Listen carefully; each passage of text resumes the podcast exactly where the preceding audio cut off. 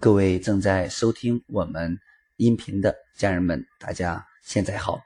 首先感谢我们这么多人对我们青春期专栏的音频的关注和认可，还有很多家人给我的留言互动，啊，甚至我们有很多的家人啊，直接在网络上收到我们公司的联系方式啊，直接报名了我们的课程，有父母学习的课程，还有孩子学的课程，那，真的非常感谢你们。啊，仅仅听了呃学习音频，还没有见过我的本人，就选择相信我，相信新文化。那在此统一的说一声感谢。今天呢，啊，我主要分享一下，就是关于啊我的青春期。很多家人会去留言，包括在我呃平时讲课当中，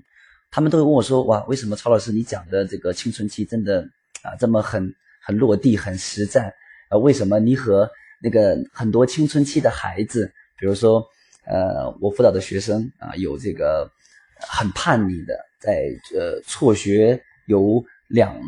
呃有两年的，还有一年的，还有几个月的，然后通过跟曹老师聊天辅导，然后都他们都回去需要上学去了，然后也找到了自己的梦想，啊，为什么我们孩子的这个课程叫领袖少年动能营？那如此的受孩子欢迎，那这个进步改变的特别大。我想这第一呢，跟我不断的学习有关，啊，经常去我们北师大呀、清华大学呀、华师大呀去进修，甚至是跑到国外去学习。那第二就是这是我的本职工作。那我想说，更重要的是，那我自己的一个经历，那尤其是青春期的经历。那对于呃二十多年前的。青春期来说，应该是正式进入初中吧。啊，现在可能说五六年级都属于青春期早期了。我记得我小学呢学成绩很好，那在初一、初二也特别好。因为我的初中呢上的是一个私立学校，在二十多年前的私立学校呢，就是管理特别的严啊，就打的特别厉害，就真的是你天天看着老师去呃揍那些犯了错的学生，就打的特别狠。所以，那我是从一个农村里面，然后呢，跑到一个隔壁县城里面的私立中学上学。所以说呢，真的是胆战心惊每天。所以，呃，初一、初二的这个这个青春期的过程，还是比较呃很勤奋、很努力学习，不敢违反错误。所以，初一、初二我的学习是特别好，而且我在初中的。经常会获奖，比如说全年级前五名啊，全年级前十名啊，会得奖，还有奖学金。那到了初三的时候呢，呃，尽管啊，依然是这个班风校风依然很严，但确实按捺不住这个青春期的一点点的一个波动。比如说，我记得我在初三的时候开始就读那个武侠小说，啊，班级里面有很多人读，那每天真的是。呃，冒着极大的风险的读武侠小说，而且呢，我记得我们班我们班前十名，呃，大概有五个五个男孩子，我们还组了一个青春文学社，就是经常会写一些文章，然后去投稿。我记得我们有的是喜欢写小说的，有的喜欢写散文的，呃，我是喜欢写诗的。那我写诗呢，跟别人写还不一样，呃，因为我们每次语文。作文的考试要求是除诗歌外文体不限，而我呢就沉迷上写这个诗了，所以呢每次考完试，尽管啊尽管写这个诗依然能考到啊前十名前五名，但是总是会挨揍。那语文老师不会揍我，语文老师会觉得哎哎很不错，写的也很不错，但班主任会很揍我，所以每次都会去挨打。所以尽管在初中这。这个三年，我的学习整体都是特别的好的，呃，哪怕是进入初三，我依然会觉得特别好。我记得初三，因为读武侠小说，我记得这个化学有退步了，呃，当时我记得很清楚，有一节上化学课，然后在课程间隙，就是老师讲完题，然后就把我叫出来，我化学老师我记得穿一个呃凉拖，然后呢穿个大裤衩，然后把我叫出来之后我说，孙，你怎么上课没有好好听啊？哎，你看你长得多清秀啊！好好学习啊！然后，呃，莫名的出来被化学老师夸了一顿啊，所以回去一个多月化学就有补回来了。啊，所以呃老师的夸奖真的是很重要啊，因为到了青春期，也特别的希望呃除了父母之外的呃同学呀，或者是老师啊，或者是还有其他的人呢，得到他们的关注。那整体来说呀，在呃初中阶段是一个呃属于大家呃这个经常讲到的别人家的孩子，呃基本上我在初中每次回老家呢，呃只要是一个回到村子里面，只要是这个有有抱着孩子有有带着孩子的，他们都会怎么样？他们都会说，哎，以后你要像这个哥哥一样，一定要像他一样努力啊，优秀。因为我小学、初中学习都很好。然后呢，奖状啊，初中里面领奖学金呀，都一直有。我的记忆力特别好，所以有时候很多人也也叫我称我神童，因为我真的是过目不忘。凡是文科的，呃，几乎都是满分，像历史、政治永远都是满分，语文、英语都接近满分啊。所以是这么样一个历程。那一般真正青春期波动比较大的是进入高中啊，初三是在初三是个小的波动，就是。按捺不住想读那个武侠小说上瘾那个感觉，然后到了高中，因为是进入的呃这个公立高中嘛，呃可能稍微的环境呢没有那么严啊，也不会那么打人，所以我记得上了高一的时候，就跟着我们班的两三个同学，他们就带我去网吧啊。在初中以前，我记得好像就有一次放假的时候去过一回，那个时候。就去了之后，就花了两块钱，然后看着别人玩了半天啊，而且我这个同学也玩不明白，所以呢，几乎就约等于没去。他在高中去了之后呢，包括什么，当时还不是 QQ，还还没有流行 QQ，好像流行是什么 UC，后来有 QQ，后来有很多的网络游戏，特别是那个时候，呃，流行那个呃什么奇迹呀、大话西游啊。然后我就一下子就就沉迷进去了，还有什么单机游戏呀？然后就从高一开始就开始去沉迷这个网络游戏，呃，然后呢就经常一个星期想办法都要去通宵，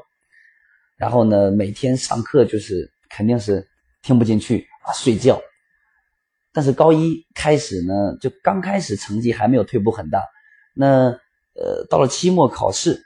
就上半学的期末考试。开始退步，开始明显的时候，然后我就开始去想，我说，哎呀，没有什么事情啊，像我底子基础这么好，又这么聪明，呃，等我高二的时候再去努力，再去学习，一定没有问题的啊。所以这么想了一下啊，就放心了，然后就又持续的玩玩玩到了高二。但高二的时候呢，发现还是这个没有这个网络游戏还没有走出来。我我是晚上和中午去。呃，玩网络游戏，中午放了学，从食堂买两块饼就去网吧了，然后晚上还只要能通宵，我就我就跑去通宵。呃，然后呢，还特别喜欢的运动啊，乒乓球啊，足球啊，所以说基本上高一高二就是网络游戏、网吧、乒乓球、足球，然后就这三个都已经啊彻底不能自拔。当高二的时候，就我记得高一和高二，我的班主任老师还经常的去找我谈话。我们班他经常找两个人，一个是我，还有另外一个，呃，另外一个同学也是，呃，就是就是老师认为他很聪明，呃，就是爱看武侠小说，然后我呢是爱玩，这样找我们两个人，希望我们好好学习。那高二的时候，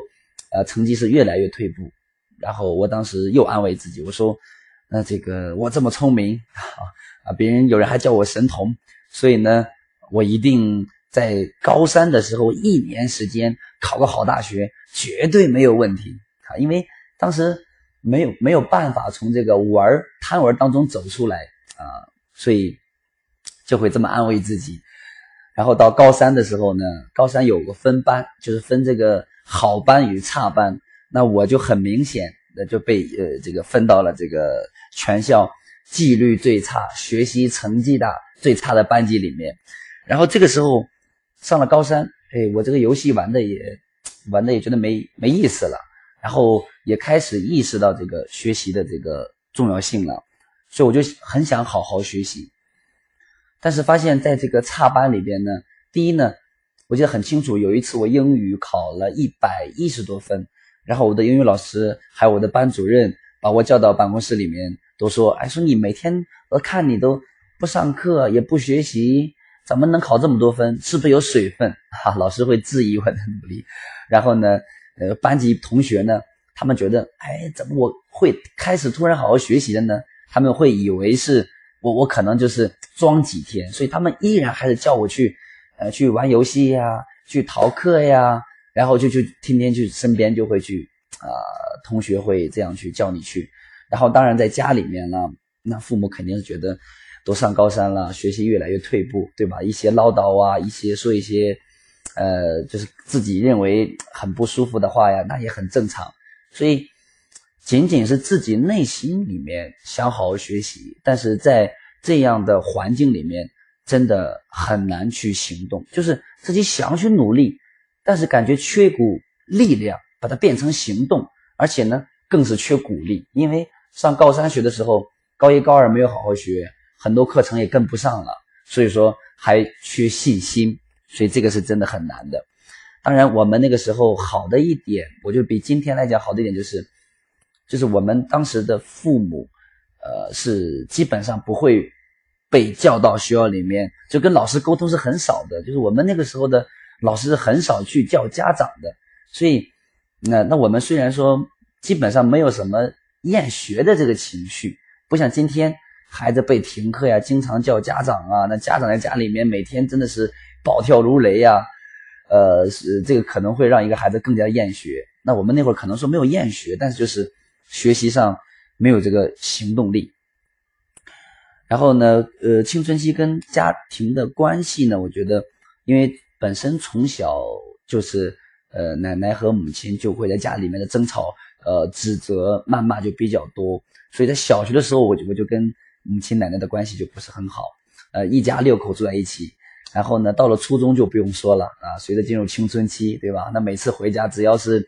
听的这个这个唠叨啊，或者是听的不舒服啊，就会跟他们大吵一架。那这个也是很很正常的事情。那我也我爷爷是比较支持我，呃，比比较沉默。那我的父亲也支持我，我的父亲是聋哑人，所以说家里面的家庭关系主要是和母亲和奶奶这种顶嘴争吵会比较多。但是我在家外面是很懂事的，对我在家外面，呃，当然在高中以前就是。所有的邻居呀、亲戚呀、村里面的人呀，就在他们眼里，我是一个很懂事、很优秀啊，未来一定能考上清华大学的这么一个孩子。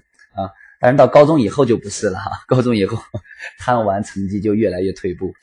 然后在我当时记得，呃，上高三基本上我就不进教室了，就经常旷课逃学了，跟着同学他们去，因为这个班级也是全校纪律最差的一个班级。然后就开始从没信心到环境影响，直接直接就放弃了。我记得，嗯，高三完之后，我的班主任跟我说了一句话，他说：“呃，志涛，你真的很聪明，如果你能愿意努力复读一年的话，一定能考上一个本科。”当然，那因为对于我呢，我自己也不甘心呀。我觉得我小学、初中学习这么好，就是因为高中贪玩了嘛，所以我就决定去复读一年。然后，当然，呃，复读还有另外一个动力就是。呃，在第一第一次高考完，在家里面待着，然后呢，经常会有呃亲戚呀、呃邻居啊、呃村里面的人呐，然后去家里面就会去聊天，问我说高考考的怎么样啊？考上什么好大学呀？然后，然后他们这个呃走完之后呢，那我的母亲和奶奶会经常会流着泪，可能会去抱怨到，就是说啊，家里面的脱贫希望指望不上我了，然后。白养了我十几年，所以，呃，其实当我有看到他们就是在别人面前真的很，因为因为我的不努力很丢人，对吧？家族更是让别人看不起的时候，呃，因为我的父亲是残疾人嘛，所以我当时的动力也就更足。就是第一个加上我，呃，感受到家人这个动力啊。第二个就是我自己真的很不甘心，因为，呃，从小学到初中，我真的是目标就是要要要要要考上一个就很好的大学，清华。那高中真的是因为贪玩啊，所以呢，我就去复读。那复读那一年真的很辛苦，呃，特别的努力。然后第二年呢，考上了一所大学。然后到大学里面呢，呃，找到在大一下半学期是找到了我的梦想。第一个梦想就是去留校，就毕业的时候留校成为大学老师。然后通过努力就做到了。然后呢，留校之后呢，然后看到了呃俞敏洪老师的视频，然后呃梦想又成为像俞敏洪老师一样到处去演讲的教育家，然后我就又辞职，然后通过呃这么些年的创业，然后历经那么多次失败走到现在，然后但到现在为止，我觉得我最大的优点就是特别的爱读书，爱去学习，呃每个月都要出去至少一个星期要去学习，呃所以那我想说的是。那我是一个在青春期啊经历过这么一个呃波动的青春期，成绩呢大幅度的降下来，然后又呃找到学习动力，然后又通过学习和努力来提升自己，然后让自己越来越优秀，然后实现自己的梦想，然后去达成自己想理想的一个结果。所以，那我想说的是，那青春期呢就这个样子。或许呃大家的孩子呢可能跟我有。呃，类似或者是差不多的经历，就像我跟很多青春的孩子聊天也一样，就是我们会有，就很容易找出我们的相同点啊，不管是曾经学习好，还是现在呃玩游戏啊，还是现在跟家庭里面的关系啊，还是说在学习上遇到的困难呀，或者说心里想，但是力量不足啊，所以为什么我能跟青春期的孩子去聊天，然后能更容易能辅导他们去上学，那。我觉得更多的就是我的自身的经历，再加上我的学习，所以，呃，我那我的经历真的是也能感受到，今呃一个青春期的孩子，对吧？情绪上的暴躁啊，然后呢，学习的没有动力呀，没有目标啊，然后对一些新鲜、刺激、冒险的事情会去感兴趣呀，会去沉迷一段时间呀，那脑子里面每天想的事情也比较多呀。那容易受到同学的影响啊，所以这些都是很正常的现象啊，跟家人的关系呀。所以，嗯，包括我们青春期专栏过去的，还是未来要要去更新的呃节目，那都会结合我自身的经历，加上我的学习，然后去跟大家更多的分享。嗯，包括如果说大家的孩子呢。呃，也有机会啊，能听到今天这一讲的话，呃，也可以让孩子也可以跟我去留言，或者是跟我去呃认识，或者说呃来参加我们的课程。那更多的可能会去这样的一个交流，我觉得对孩子的帮助会大一点，因为孩子嘛，总是想去呃看到一个榜样。这个榜样呢，如果说呃他跟他有很多类似的经历，对吧？然后这个榜样现在又很优秀。那这会很容易成为孩子的榜样，那影响会比较的大一点。所以，那针对于我个人来讲，那那我是一个在青春期真真正正的经历过这么一个时期。当然，我很感谢我的青春期。我觉得，呃，没有我高中的问题，呃，少年的三年，那我大学不可能那么努力。呃，在大学很努力，找到自己的动力，拼命的去学习锻炼自己。我在。呃，大二的时候就全校最高的学生干部，在大三的时候代表我们全校三万多大学生唯一的一个接受山东卫视采访。大四呢，光荣留校啊，成为一名大学老师。所以我觉得，没有高中这三年，那我很难在之后的道路上啊，去这么努力的坚持的找到自己的这么一个动力。可能我还会会去被动摇。所以我也想说的是，大家的孩子在青春期，不管你的孩子出现什么的问题，我想说，这都是一个很好的经历。只要我们有耐心，只要我们用智慧的方法去陪伴孩子走过去这一段经历，那对于他未来来说，真的是一笔宝贵的财富。而且青春期也是我们父母去陪伴孩子的最后一道的时间防线，所以也希望我们所有的家人们可以对孩子有更多的了解啊，不要因为孩子在青春期你觉得好像有很大的问题一样，然后去呃没有耐心呀，情绪不好去交流啊。那只会让青春期的孩子适得啊其反。好，那今天呢，我们呃主要来分享一下我的青春期啊。一看时间有二十分钟，有点长了啊。那简单分到这里吧。呃，那如果大家给我的留言呢，我可能会在未来会专门的一期节目去为大家答疑，好吗？好，那这一讲就到这里，谢谢大家，再次感谢我们这么多家人对我们呃青春期专栏的学音频的。感兴趣、关注和支持，谢谢大家。